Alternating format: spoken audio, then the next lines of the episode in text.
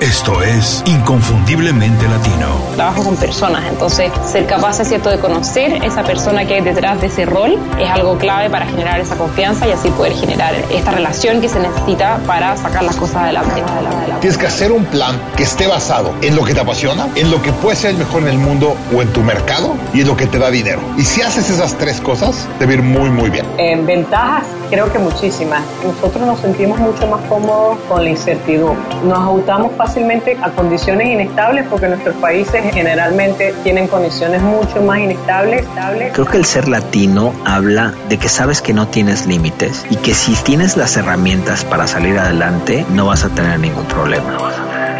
donde el multitasking estaba de moda y realmente se veía como una cualidad, pero está científicamente estudiado que disminuye enormemente la productividad. Inconfundiblemente Latino. Una ventana a las historias y conocimiento de los profesionales latinos más sobresalientes. Tu conexión con los expertos que han fundado compañías o movimientos que impactan de manera positiva en nuestra comunidad. Hola, antes de empezar quiero agradecerles por descargar este episodio. Les recuerdo que pueden enviarnos comentarios, ideas y sugerencias a info.icelatino.com y para contribuir positivamente a la comunidad inconfundiblemente latino pueden ir a Apple Podcast y hacernos una reseña con 5 estrellas. Gracias. Hola, bienvenidos otra vez a Inconfundiblemente Latino. Soy Julio Muñiz. Muchas gracias por escuchar el episodio de hoy. Mi invitado es Alejandro Badía, cirujano de mano y extremidad superior. Es jefe del departamento de mano del Hospital Baptist de Miami.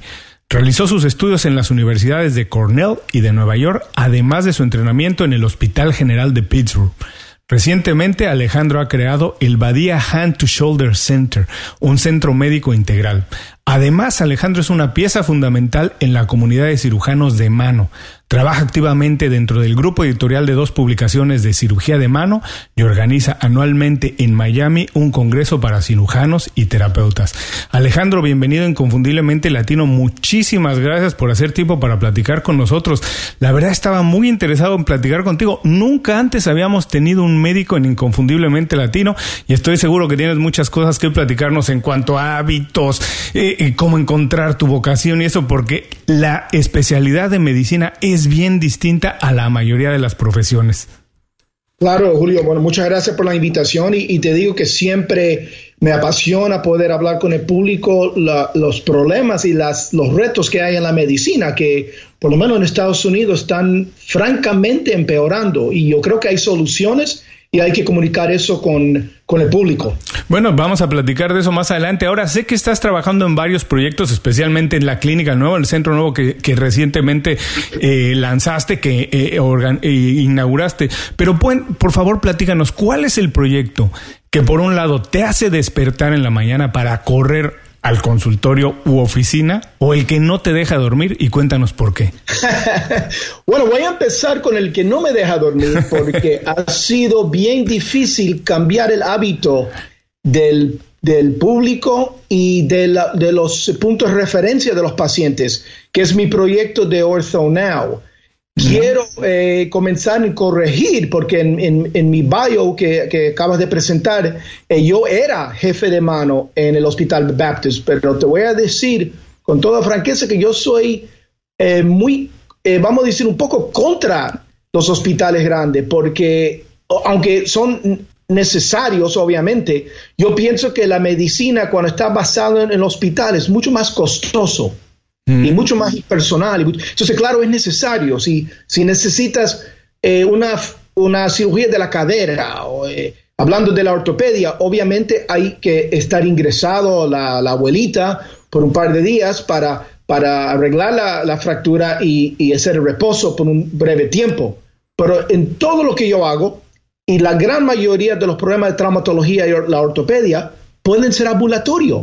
Entonces, ¿por qué siempre asociamos la medicina o, lo que nosotros estamos haciendo con un hospital? Y hmm. eso es algo que yo quiero cambiar. El otro día fui a un evento por una, compañía muy interesante nueva, se llama Concierge Key Health. Concierge quiere decir que, que permite que los pacientes paguen algo anualmente para tener el acceso a, los doctores, a los mejores doctores en, en tal ciudad. Y cuando la chica me lleva al cuarto, me pregunta, me ve que yo estoy en mi mono, porque tuve una cirugía tardísimo, y me pregunta, eh, ¿en qué hospital trabajas? y, ah, eh, francamente me frustra mucho porque hace, hace cuatro años que no opero ni un caso en un hospital. Lo hago todo en un centro ambulatorio. Wow, me imagino que cambiar el, el, hábito de las personas y la percepción de las personas debe ser algo muy, muy difícil. Por favor, para todos ellos, danos dos o tres cosas que tienen que atender, que tienen que poner atención, porque cambiar los hábitos es difícil. Claro, claro, y lo que yo creo que el público ya, ya reconoce que en, muchos lugares, particularmente en Estados Unidos, eh, hay, centros de urgencia. So, se llaman en inglés eh, urgent care centers, ¿verdad? Son, son centros de urgencia que eh, realmente es, es, una, una gran, un gran avance para el paciente que tiene algo simple, que dice que no, que no tiene que ir a, la, a, la, sala de emergencia en el hospital. El problema es que cuando vas ahí con ciertas cosas, el médico no tiene, no está capacitado para eso. Eh, entonces lo que pasa es que los pacientes van ahí con un esguince de tobillo o una, una fractura en la mano o un dolor de espalda, pero el médico primario no tiene la preparación en la ortopedia y traumatología. So, al final sigue siendo un paso adicional que tiene un costo, que a veces peor puede ser que se escapa el diagnóstico. Mm. Entonces, lo que nosotros queremos hacer con Ortho Now es que el paciente pueda llegar a un centro fácil, eh, bien ubicado y, eh, económico, y que el paciente ya pueda entrar en, vamos a decir, una, una red donde se va a manejar el problema eh, a nivel experto. So, si es algo tan simple como un esguince, ya el, médico, el, que va a atender, sabe cómo manejar eso, pero el momento que hay dudas, si es algo, vamos a decir, un problema complejo, ligamentoso del tobillo, tiene acceso directamente con el teléfono, con el, eh, por el smartphone, al especialista de pie y tobillo, inmediatamente. Lo mismo que hacemos todos hoy en día con WhatsApp y todas las tecnologías, vamos a aprovechar eso en la medicina, que quizás puede ser la aplicación más importante, más vital, cuando tu hijo se cae eh, jugando fútbol. Claro. Ahora, esta, esto que todo esto que me comentas tiene dos cosas que me parecen muy importantes. Por un lado, tu verdadera vocación como médico, que es que te preocupa de manera integral la persona, no únicamente en una y, no únicamente la parte económica, que también nos dejas ver que te preocupa, que no sea algo extremadamente caro la atención médica, pero primero que la gente tenga la atención médica correcta, la adecuada y la mejor posible. Y por otro lado, me deja ver que además tienes dentro de ese médico que eres un espíritu de emprendedor, un espíritu entrepreneur, porque de, de trabajar en un hospital tú decidiste que no era lo que te gustaba, que no era la manera que te gustaba de cómo se hacía la medicina o cómo se practica la medicina y decidiste tú trabajar y lanzar por tu cuenta. Ahora, para todos esos jóvenes que están ahora empezando sus estudios de medicina o que están considerando la medicina como una opción, danos dos o tres pequeños consejos de qué tienen que poner atención, qué tienen que hacer, qué deberían de estar aprendiendo, pensando, viendo, estudiando hoy en día, Alejandro. Sí, buena pregunta. Yo creo que lo principal es que, el estudiante de medicina entienda que es una vocación, es, una, es algo de pasión y tienes que mantener eso siempre. Eh, no solamente en los estudios, pero la medicina es una, algo donde sigues aprendiendo. Yo voy a congresos todo el tiempo, muchas veces como invitado, como uno de los profesores, pero yo aprendo de otros. Y eso es muy importante mantener eso.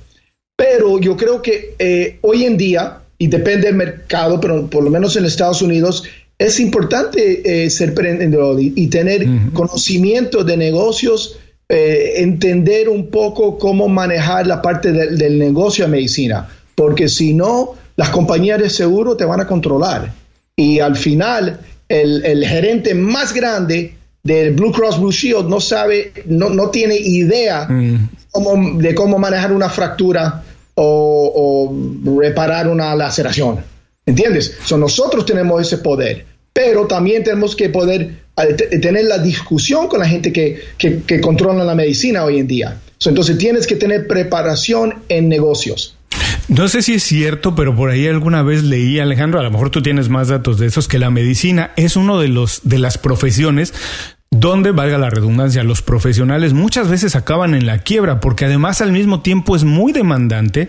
Si se hace bien y tienes la preparación adecuada, no solamente como médico, como decías tú también como emprendedor, creo que es una profesión que puedes hacer una vida muy digna, ganar dinero de manera bien, pero con haciendo un buen trabajo, pero al mismo tiempo es tan demandante que muchas veces muchos médicos no saben administrarse, tienen tantos gastos que acaban muchas veces en la quiebra. ¿Esto es cierto? Oh, totalmente, totalmente. Estamos en, estamos en una situación de crisis en Estados Unidos. El, público no, no entiende eso. Yo tengo colegas, hay, un, hay, una, hay una tasa de burnout, como diría burnout en español, donde, donde la persona ya no, el profesional ya no tiene energía, espíritu, porque hay tantas barreras, tantos bloqueos de poder ejercer tu profesión. Eh, acuérdate que es la única profesión donde uno hace un trabajo y te pagan lo mismo, no importa si eres el mejor, si eres, yo he inventado técnicas que yo lo he publicado y si un colega que ha hecho, ha hecho esa operación una vez factura al negocio, al, seguro eso, le van a pagar exactamente igual que a mí. Wow. Acuérdate, si, si eres un buen abogado, un contador, un plomero, si tienes fama y eres bueno, poco a poco vas a ir ganando más porque la gente te van eh, eh, buscando. Pero la medicina es la única profesión donde pagan el mejor cirujano cardiovascular que te puede salvar la vida, le pagan lo mismo que alguien en una comunidad chiquita que, que no ni sale a ir a conferencias, eh, pero es, es, el mismo código cuando lo, sometes al seguro. Es una cosa increíble cuando piensas de eso. Ahora, voy a, voy a interrumpirte aquí por favor danos para nosotros, que somos finalmente los pacientes y en algún sentido los clientes, cómo podemos evitar eso, cómo podemos encontrar la mejor atención médica al precio justo. Bueno, yo creo que el paciente tiene la responsabilidad hoy en día de hacer su tarea. La tarea puede ser simplemente eh, no depender totalmente en doctor Google, ¿verdad? Pero usar Google, otros buscadores para, para averiguar y buscar el médico. decir, mire, yo tengo un, vamos a decir, tiene un, un, un dolor de codo. Vamos, puedo hablar mejor de especialidad, obviamente. Si yo tengo gente, acabo de ver un chico que vino desde Italia y tiene un problema de codo de tenista y ha tenido infiltración de corticoide, ondas de choque, eh, fisioterapia y todo. Entonces, pero él se metió y buscó eh, el codo de tenista, técnicas novedosas. Eh, entonces, entonces empiezan a salir y entonces cuando, y cuando encuentras ese médico, busca dónde se formaron, qué formación tienen, qué, experiencia tienen. Entonces, eh, el paciente hoy en día tiene la, posibilidad. Ahora, la, otra, otra perspectiva que puede también confundir, si buscas hoy en día síndrome del túnel carpiano, en Google, te van a salir un montón de páginas web de, abogados. Ah. Porque están demandando la, compañía de la, de la computadora porque echan la culpa a la tecla, que es un, mito total. Pero, pero los mitos se van a, se van a ya, como dice nuestro querido presidente, el fake news, Eso pasa en la medicina. So, es importante que el paciente hoy en día haga su tarea. Claro, definitivamente tenemos que poner más atención en dónde nos atendemos. Ahora quiero regresar un momento a cuando dijiste que la medicina es una verdadera vocación. Pero muchas veces no es fácil encontrar la vocación, Alejandro. Hay personas que les toma dos o tres intentos muchas veces o que conocemos nuestra verdadera vocación cuando ya somos adultos, porque cuando tenemos qué decidir, qué vamos a estudiar, yo considero que somos muy jóvenes y todavía no sabemos exactamente qué es lo que nos gusta. Para saber lo que nos gusta hay que explorarlo. En tu caso, ¿cómo fue que encontraste la vocación de la medicina? ¿Cuáles fueron esas guías? ¿Qué fue el llamado que sentiste?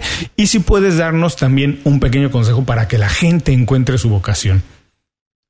Bueno, el caso mío eh, no era tan difícil en el sentido que había una tradición muy rica en mi familia materna, y mi, el, médico más cercano a mí en mi familia falleció hace unos años, a los 97 años.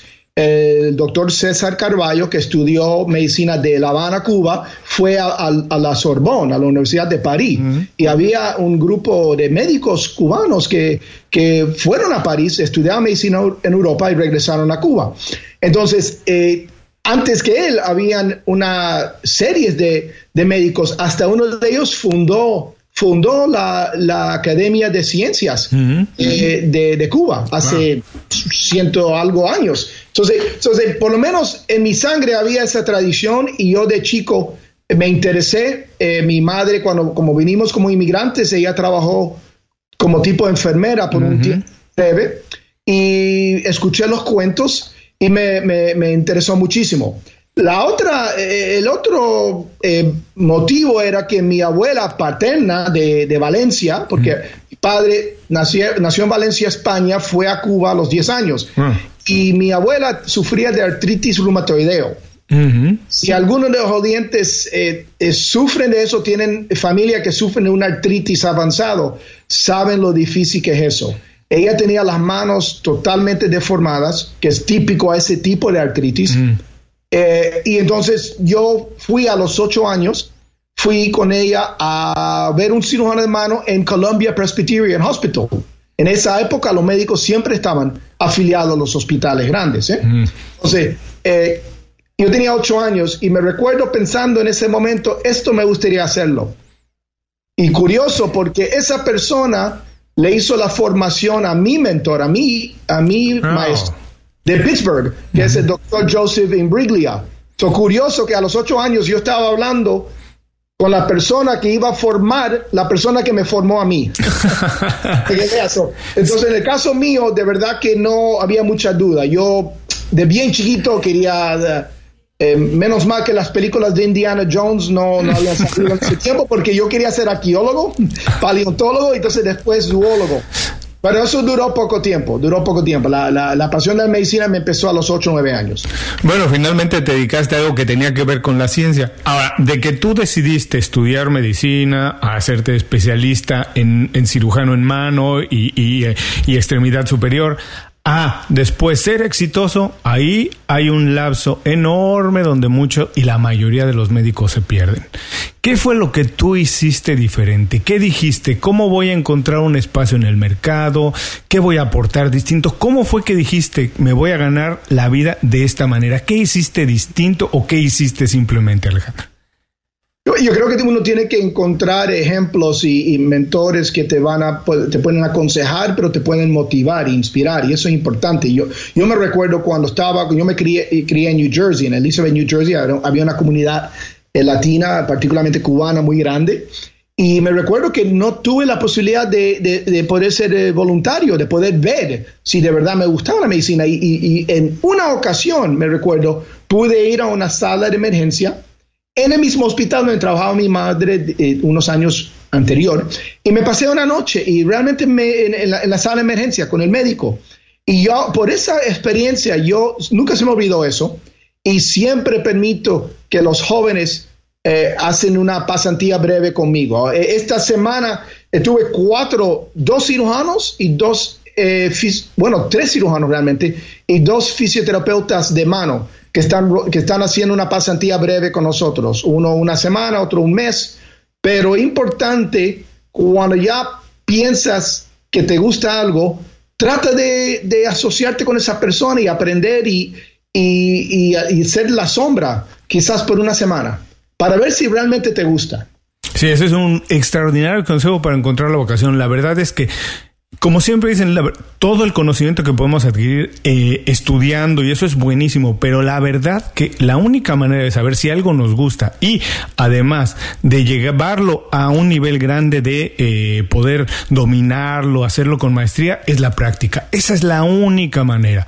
Así que como dices, qué mejor consejo que encontrar a alguien que te guste como lo hace, pegarte, encontrar, buscar la manera de acercarte a esa persona que te dé una oportunidad y intentarlo, porque esa es la única manera de conocer si, ese, si esa profesión, esa habilidad, algo la tienes y es de verdad algo que lo buscas como una vocación. Exacto, te doy, te doy el ejemplo contrario. Mi, mi, sobrino, yo tengo solamente una hermana, Susana, y él tiene mellizos, dos hijos que ahora eh, comenzaron en la universidad.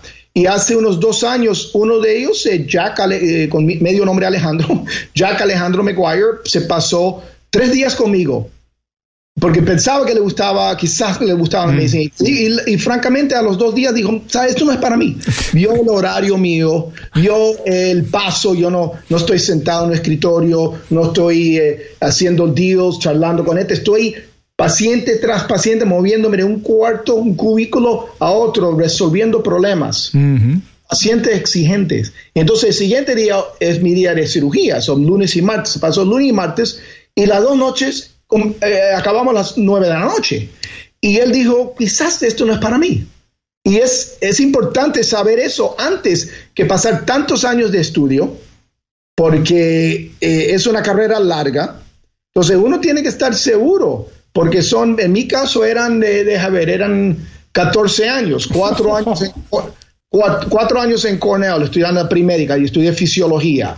Eh, la química orgánica es donde mucha gente ahí mismo se dividen, porque en la química orgánica, si no te gusta eso, va a ser muy difícil seguir. Mm. Mucha gente deja la medicina ahí. Y entonces ya cuando te admiten a la escuela de medicina, que es que es otros, otra aplicación, porque en, Estados Unidos son dos colegios diferentes, no lo combinamos, como por ejemplo en, México o en, España, donde son seis, seis, años.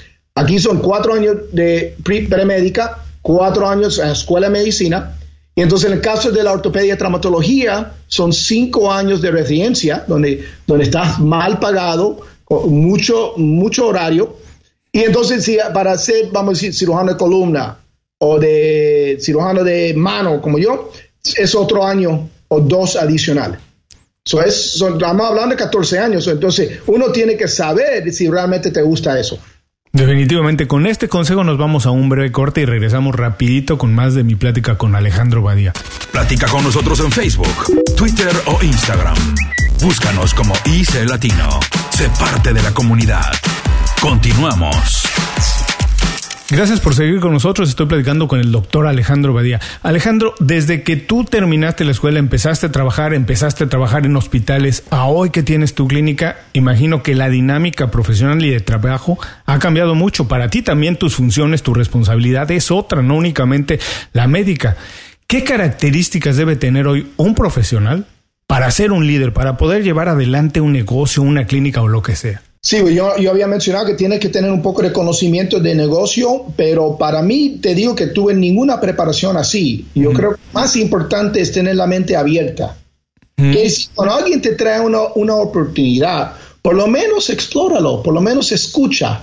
Yo veo mucho en, en mis colegas eh, que muchas veces son, son un poco cerrados y yo creo que el, la, la práctica de medicina eh, muchas veces cultiva es, porque tienes, no, no puede estar considerando un tratamiento que es algo, vamos a decir, que no, no tiene prueba, que no es una, una, locura. Entonces uno está entrenado de, de, enfocarte en lo que funciona. Entonces lo que pasa es que cuando hay una oportunidad empresarial, uno también se cierra. Porque entonces lo que, lo que tienes que mantener la mente abierta y eso, eso es algo que yo he notado porque no, uno no, no, uno no nace emprendedor, pero, pero algo tiene que, que inspirarte. No sé de dónde vino, porque no, no es que, francamente, no es que vino de mis padres. Yo, yo creo que simplemente tuve una mente abierta y, y, en, y en tener esa mente abierta es siempre escuchar a alguien, siempre considerar una oportunidad, uno puede aprender muchísimo, entonces poder incorporar eso también en, la, en ejercer la medicina, en las nuevas técnicas, pero en la parte eh, empresarial. Eso quiere decir que cuando yo vi que, que los pacientes me llegaban de una manera muy ineficiente, quiere decir que fueron, vamos a decir, al hospital, el hospital dice, bueno, esto no es algo para mi tita, te ponen una fila, entonces dicen, necesito un ortopedista, vas al ortopedista y dice, bueno, yo no, esto es un problema complejo de muñeca, ahora tienes que ver el cirujano de mano. Ya, ya, la persona ha ido a cuatro médicos y, y, y han perdido quizás 10 días, dos semanas de, y, eso lo veo mucho. Y, entonces para mí era algo frustrante y en vez de aceptar eso, yo dije, bueno, tenemos que hacer algo para cambiar esto.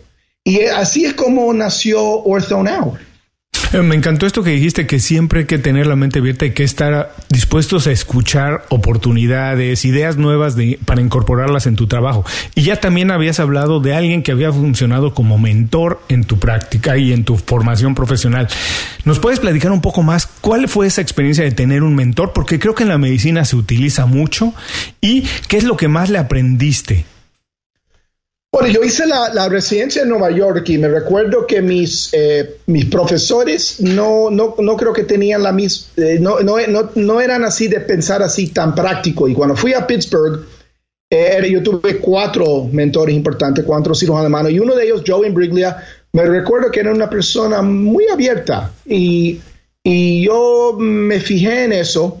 Y entonces cuando era ya tiempo para, para ejercer, para buscar trabajo, me asocié con un colega que era muy trabajador y, realmente montamos una clínica que se volvió famoso mundialmente. Éramos, al final éramos cinco cirujanos de mano, pero yo, yo quería algo más, vamos a decir, con mejor atención al, cliente. Porque yo veo el, paciente, no solamente como paciente, pero muchas veces como cliente. Tienes que Tienes que preocuparte de, de cuánto tiempo están en la, en, la, sala de espera, de cómo, cómo, cómo saludan a ese paciente cuando llegan a tu consultorio.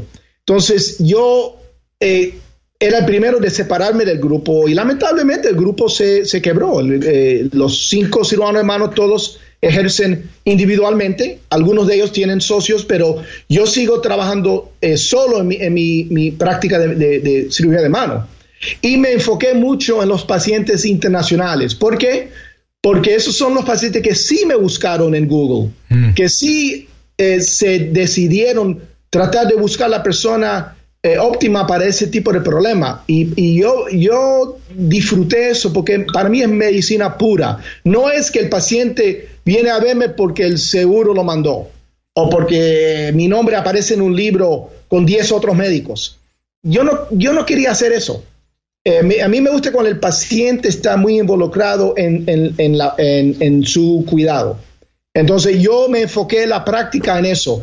Y realmente no había pocos mentores para eso, porque lo que yo hice no, no había mucho de eso. En, Miami, por ejemplo, hay, no hay ningún centro así en, términos de la ortopedia que es totalmente ambulatorio, que el paciente llega, que podemos hacerle la resonancia magnética a los, a los cinco metros del primer cuarto de examen, hmm.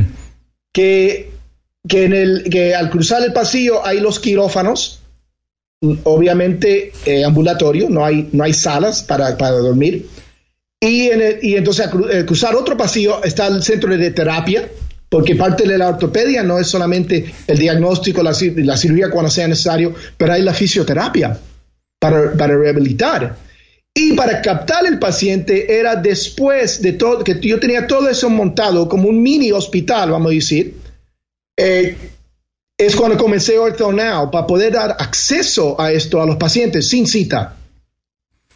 Y eso era algo totalmente innovador. Entonces, en ese sentido, no he tenido muchos mentores, tuve que inventarlo.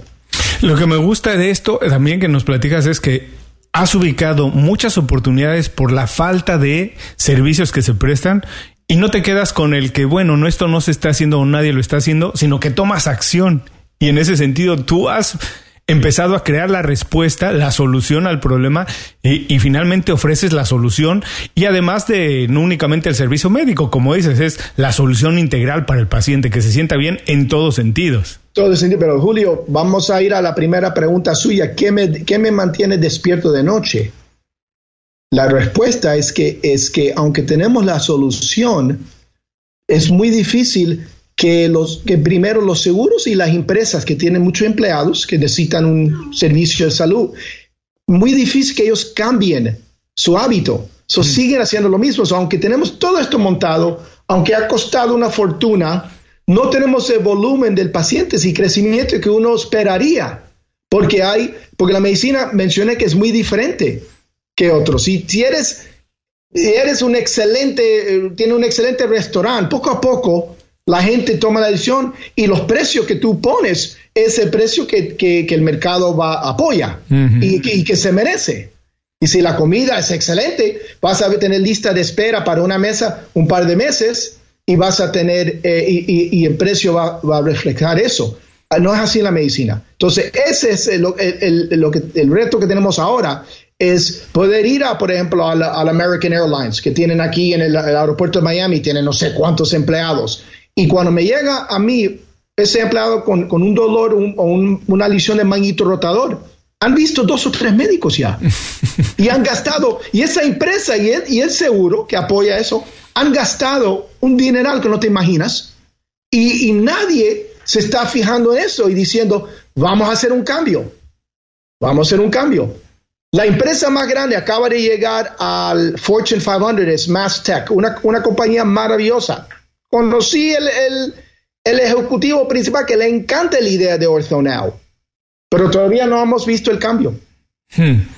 Cambiar los hábitos es uno de los de las labores más difíciles. Ahora, de manera personal, tú como médico, ¿Cuál consideras que es tu hábito, hábito personal que más te ha ayudado en alcanzar el éxito que tienes hasta ahora? Bueno, mencioné de tener la mente abierta. Es muy raro, es muy raro que yo le diga a alguien, no, no, no, no quiero, no, no me, no me interesa esa idea. Eh, está bien, gracias, pero no gracias. No, yo, yo escucho y lo voy, lo voy, voy a explorar, voy a, voy a hacer preguntas y ver. Y, y, y eso también tiene su problema, porque a veces vas por un camino que te, toma tiempo, quizás dinero, y al final no funciona.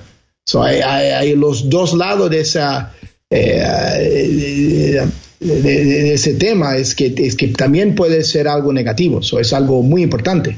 Y por eso es bueno tener un buen equipo, porque entonces quizás yo soy así, pero ahora tengo un colega, al amor que, por ejemplo, mi, mi CFO, el Chief Financial Officer, eh, es alguien que va, va, a ser un poco más meticuloso que yo, va a decir, bueno, deja ver, eh, vamos a ver si esto si tiene sentido, ¿entiendes? Entonces hay ese balance y eso es muy importante. Tienes que, tienes que saber que no, lo que no sabes. Si sabes lo que no sabes, entonces puedes encontrar la persona que sí tiene ese conocimiento y hacer una alianza, colaborar, y eso es muy importante.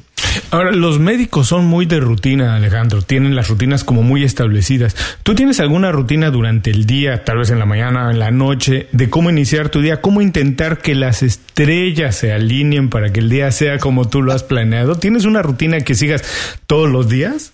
Sabe que no, y he buscado eso. Ahora mismo estoy de, de coincidencia, estoy operado de la rodilla por una segunda vez por el para mí el mejor cirujano de rodilla de, todo el sur de Florida y lo, acabo de ver ayer y estoy frustrado porque quiero meterme más en un ritmo de, hacer ejercicio. Yo, yo hacía natación de, joven y, después jugué rugby mm. y, entonces me, gusta el deporte y me gustaría eh, poder eh, por lo menos eh, trotar en la mañana o hacer algo así, pero últimamente no he podido. Entonces estoy ahora en una etapa difícil para mí porque porque todavía tengo la molestia de rodilla, todavía estoy recuperándome y me ha cambiado un poco ese ritmo. Eh, eh, realmente estoy buscando eso. Pero a mí, yo, a mí me gusta vivir como si todos los días son fin de semana. a mí no me importa si llego tarde, si quiero ir a cenar en un buen restaurante y acabo tarde, no importa. Y yo también tengo energía, ¿no? Yo no me canso muy fácil. si una noche voy a dormir cuatro horas, no tengo problema. El siguiente día puedo recuperar fácilmente.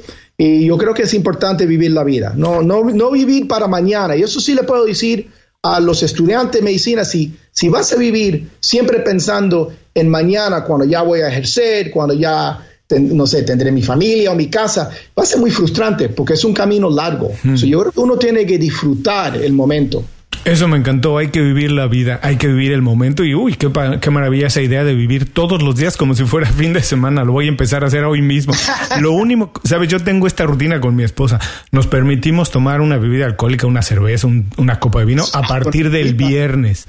Pero con ah, esto que tú me dices, vamos a intentar hacerlo desde el lunes. Ahora, hablaste ya de los hábitos y rutinas que tienes como escuchar, siempre estar abierto una de ellas. Pero dinos qué habilidad no tienes o qué hábito no tienes y te gustaría tener y por qué?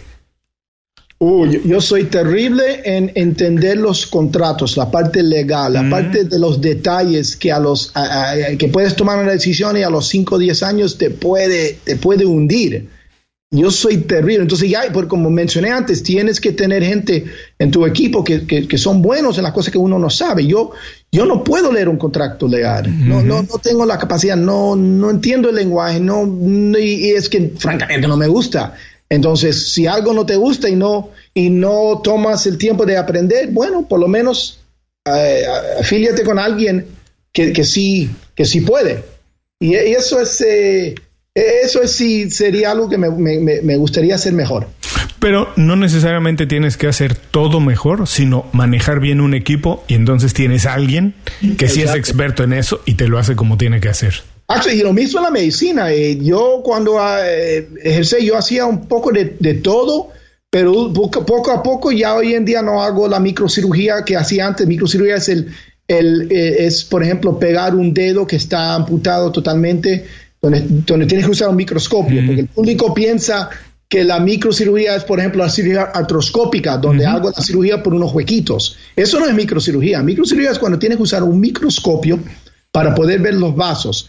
Y hoy en día ya no estoy haciendo eso porque no tengo, como ya no voy a los hospitales, Normalmente el paciente, lógicamente, el paciente no llega a un ortodontia con tres deditos en una bolsa en hielo. Eso no pasa y, no, y espero que nunca va a pasar, porque muchos de esos pacientes tienen que estar admitidos al hospital. Entonces, uh esos pacientes llegan al hospital y como ya no voy al hospital, ya no tengo esa práctica. So, uno tiene que saber que, que soy, entonces yo prefiero mandarlo a un colega que está haciendo mucho más de eso para que el paciente tenga mejor resultado.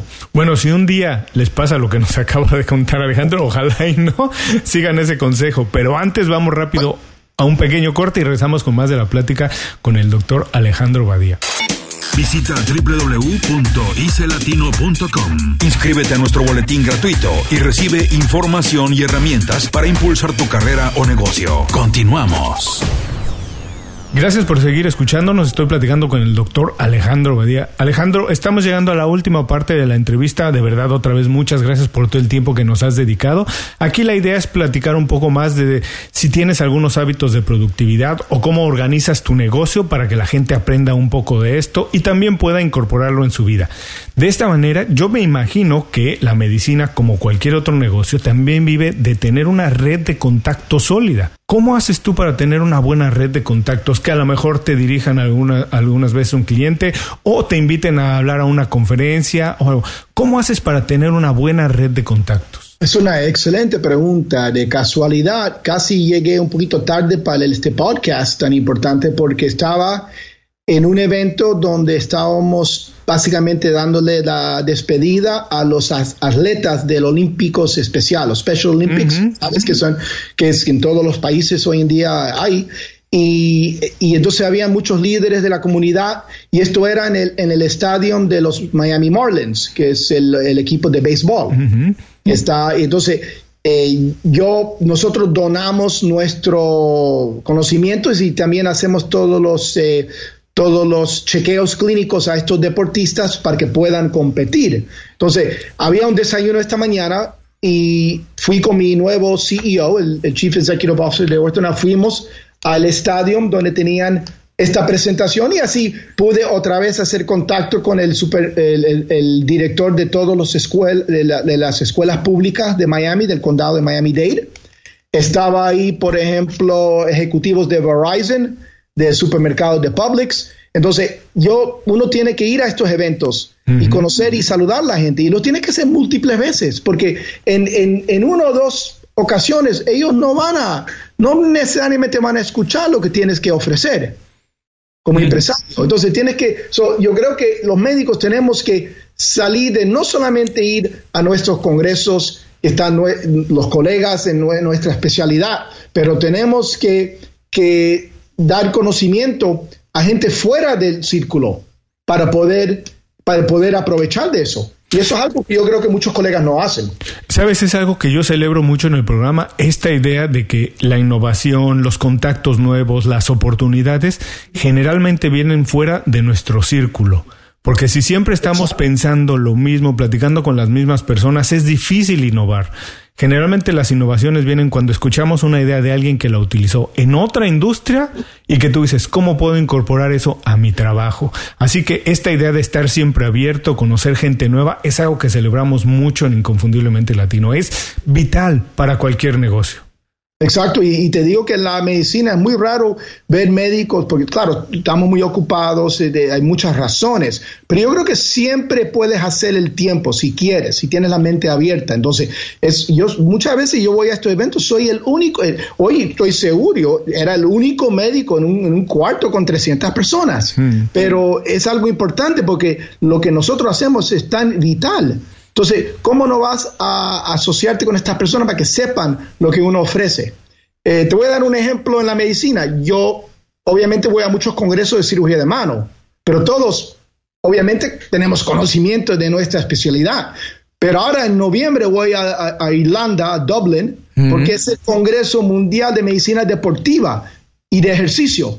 Pero vas a ver que, esto en la medicina deportiva tiene diferentes definiciones. En este caso son los médicos que manejan los atletas, pero no son los traumatólogos o cirujanos. Son van muy pocos traumatólogos. Entonces yo quiero que mis colegas que, que manejan los, los deportistas entiendan lo que yo hago para el atleta que tiene un problema en la muñeca, en la mano, en el codo, en el hombro, porque ellos no tienen ese conocimiento, lógicamente.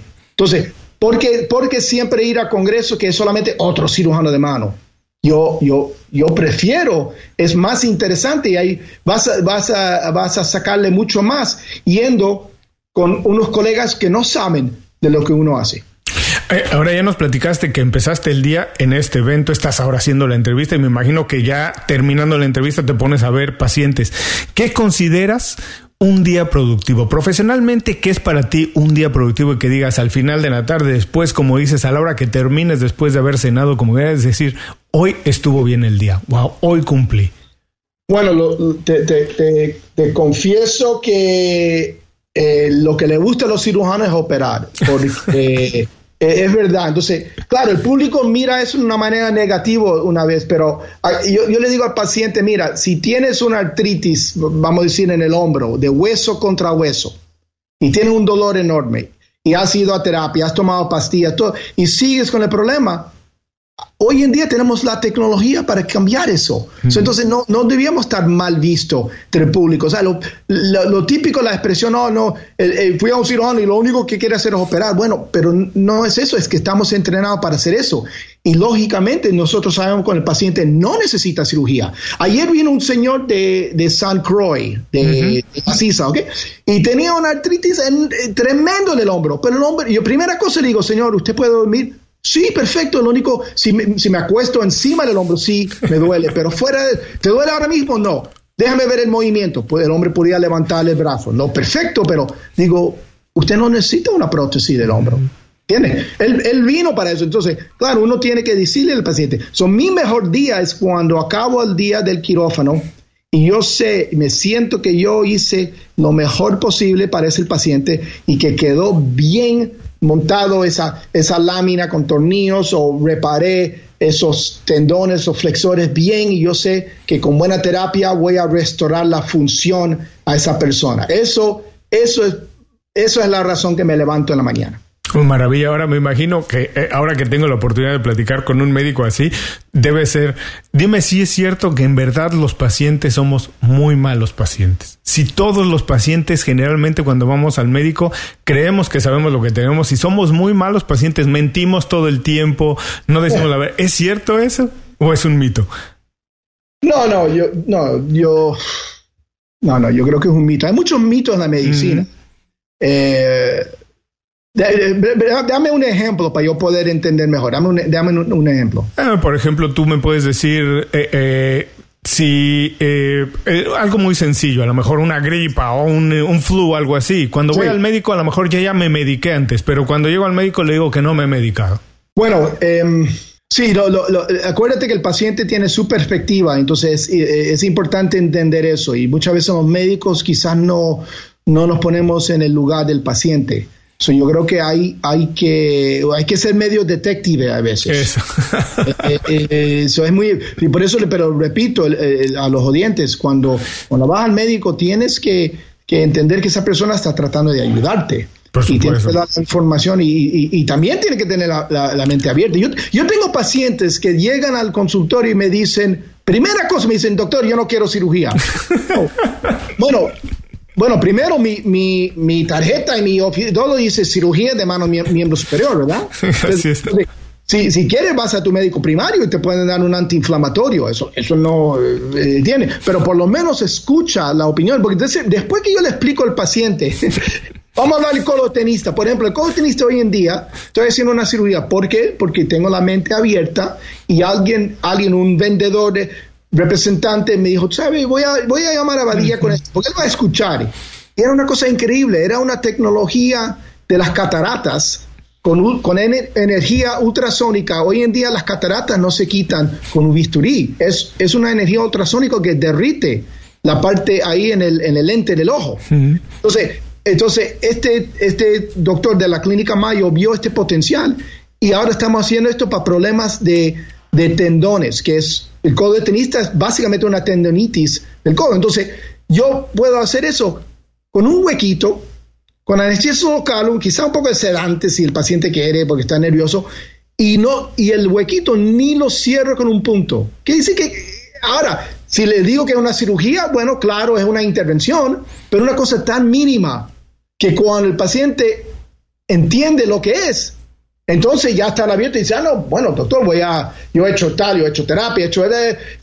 y entienden que esto es una opción, pero hay que explicarlo. Definitivamente me va a quedar esto como paciente, siempre que sea, que hay que ir también al médico con la mente abierta. Alejandro, esta pregunta es un poco tramposa, pero además es muy divertida.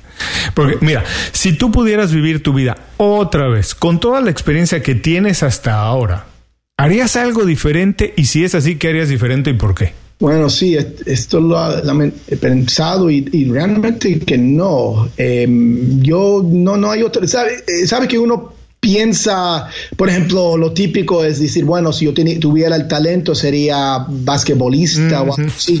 Eh, claro, a veces me da envidia de que alguien esté bien pagado para hacer algo que le gusta, el deporte. Pero eh, la satisfacción que me da a mí poder restaurar la función a la gente y aliviar el dolor y, eh, es algo que no, para mí lo frustrante es que tengo estas barreras que los, seguros, la, manera en que, el sistema de salud controla la medicina. Eso es lo que me frustra, pero en, ser médico yo no cambiaría eso. No cambia, no. Y, lo bonito es que, y te digo con todas eh, franquezas, no cambiaría mi especialidad. Lo bonito de cirugía a mano, la gente no entiende lo que es, pero es la cirugía más diversa que hay. ¿Por qué? Porque somos cirujanos vasculares de, de miembro superior, somos los cirujanos plásticos, somos los cirujanos eh, traumatólogos, somos cirujanos eh, de neuro, porque nervio periférico, hago mano congénita, hago reconstrucción para artritis, trauma, inflama, eh, tumores, todo eso lo hacemos nosotros. Claro, el público no entiende porque es una especialidad que, no, que somos pocos, entonces el, público no entiende ni que existe muchas veces, pero yo no cambiaría eso para nada, para nada. Pero algo que dijiste que me parece fundamental, y eso que poder regresarle a las personas algo, restaurarles algún movimiento o algo, siempre que haces trabajo, no únicamente en medicina, cualquiera, donde le estás dando algo a las personas, pues es muy difícil cambiarlo. Y lo más importante, como dices, a veces que nos puedes, podemos sentir envidia por la profesión de alguien más, pero si uno está a gusto con la vida que tiene, que ese es finalmente el objetivo, estar a gusto con la vida que tenemos, entonces no habría que cambiar nada, porque somos el resultado de lo bueno y lo malo que nos ha pasado. Bueno, y lo, importante también entender que cualquier, todo el mundo tiene una situación diferente y, complacerte con lo que tienes y lo que haces es muy importante, porque es una cuestión de perspectiva. Yo me, a mí me recuerda muy bien, estando en mi escuela de medicina en, Nueva York, en NYU, y había siempre un señor eh, que limpiaba de noche, trabajaba, yo estaba estudiando con colegas una de la mañana en una, en una aula para tener silencio y pasaba este señor para limpiar los cuartos, siempre estaba chiflando, siempre saludaba, yo lo saludaba. Era un hombre que se veía que era un hombre contento. Y yo, esa imagen siempre se quedó conmigo. Es decir, porque siempre vamos a tener, eh, vamos a tener eh, circunstancias que van a ser difíciles, pero si uno siempre ve el vaso medio lleno, no medio vacío, yo creo que te va a ayudar mucho. Sí, por supuesto. Cuando uno piensa de manera positiva, atrae cosas positivas en la vida. Y si piensas de manera negativa, nunca vas a traer algo bueno a tu vida. Ahora, eres hijo de inmigrantes que fueron de España a Cuba. Después tú viniste de Cuba a los Estados Unidos. Entonces me imagino que debes tener una perspectiva muy clara de que los estereotipos que existen del inmigrante y del inmigrante latino, pero para ti, para Alejandro Badía, ¿qué significa en verdad ser latino? Bueno, sabes que somos eh, culturalmente, somos eh, muy abiertos, somos muy apasionados, somos muy de familia. Eh, y, también eso tiene sus problemas. Por ejemplo, viviendo en Miami, que es muy latino, es difícil aquí hacer negocio. ¿Por qué? Porque si la persona no te conoce o no eres de, tal familia, eso no pasa en otras partes de Estados Unidos. ¿Entiendes? Eso, eso tiene su bueno y su malo. Pero lo bueno, no hay duda que los latinos tenemos pasión y, y si puedes enfocar esa energía en algo positivo, es algo increíble. Sí, definitivamente somos apasionados. Alejandro, ha sido un placer platicar contigo. Por favor, por último, danos un buen consejo para que la gente se quede con él el resto del día. ¿Y cuál es la manera más fácil de encontrarte, de ponerse en contacto contigo?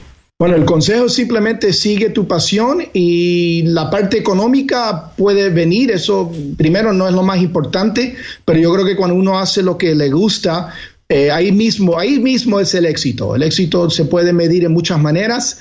Eh, ese sería mi, mi, gran consejo. Y para comunicarse conmigo es muy fácil, curioso porque yo, yo atiendo todos mis emails por mi página web personalmente, no mi equipo. Cuando me, cuando me escribe un paciente, lo que yo hago, yo, yo respondo y copio a mi coordinadora internacional. entonces, el, la, página es doctorbadia.com, que es D-R-B-A-D-I-A, B alta, so, D-R-B-A-D-I-A, doctorbadia.com y ahí se puede comunicar directamente conmigo. Les recuerdo que todo esto estará en las notas del programa para quien quiera consultarlo. Alejandro, de verdad, muchas gracias por dedicarnos tiempo y compartir con nosotros tus consejos, secretos, experiencias. Un abrazo muy grande, espero verte muy pronto, no con un problema de mano, mejor para tomarnos una cerveza o darnos un abrazo. Y de verdad, muchísimas gracias. Gracias, gracias a ti, Julio, y de verdad que, que ha sido un, un placer y espero que, bueno, que alguien aprende una cosita con esto. Seguramente que sí con esto terminamos la entrevista con el doctor Badía. Espero que la hayan disfrutado tanto como yo. Si es así y si encuentran algo que le pueda servir a alguien más, por favor compartan con esa persona este programa. También les recuerdo que para recibir todos los programas en el momento en que son publicados, visiten nuestra página icelatino.com y suscríbanse al podcast. Ahí también podrán revisar una vez más todos los consejos de Alejandro Badía y encontrar más de 100 programas con este con recursos, ideas y mucha inspiración. Hasta muy pronto y muchas gracias. Inconfundiblemente Latino es una producción de Unofficial Media. Visítanos en www.icelatino.com para trabajar con nosotros. Impulsa tu carrera profesional o tu negocio con nuestras estrategias. Gracias por escuchar el episodio de hoy. Les recuerdo que pueden consultar la transcripción completa de la entrevista, la manera más fácil de contactar a nuestro invitado, así como los enlaces a sus herramientas y recomendaciones en www.icelatino.com.